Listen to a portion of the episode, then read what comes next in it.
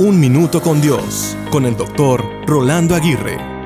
Donde estés ahora en tu vida no cambia lo que eres.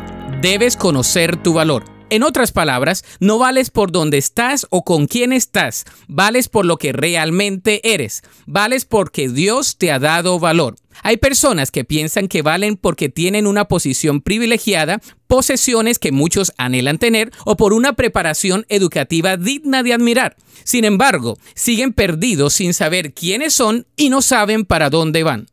Se les ha olvidado que el único valor que importa es aquel que te lleva de un lugar a otro. Es el valor que llevamos adentro. C.S. Lewis lo dijo muy bien cuando expresó, el valor no es una de las virtudes, es el punto de partida de todas las virtudes.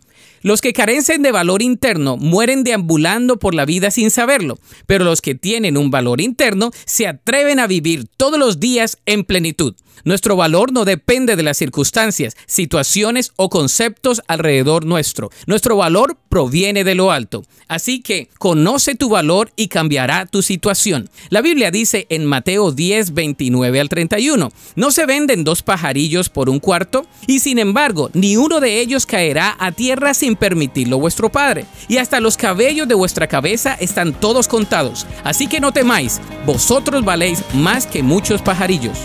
Para escuchar episodios anteriores, visita unminutocondios.org.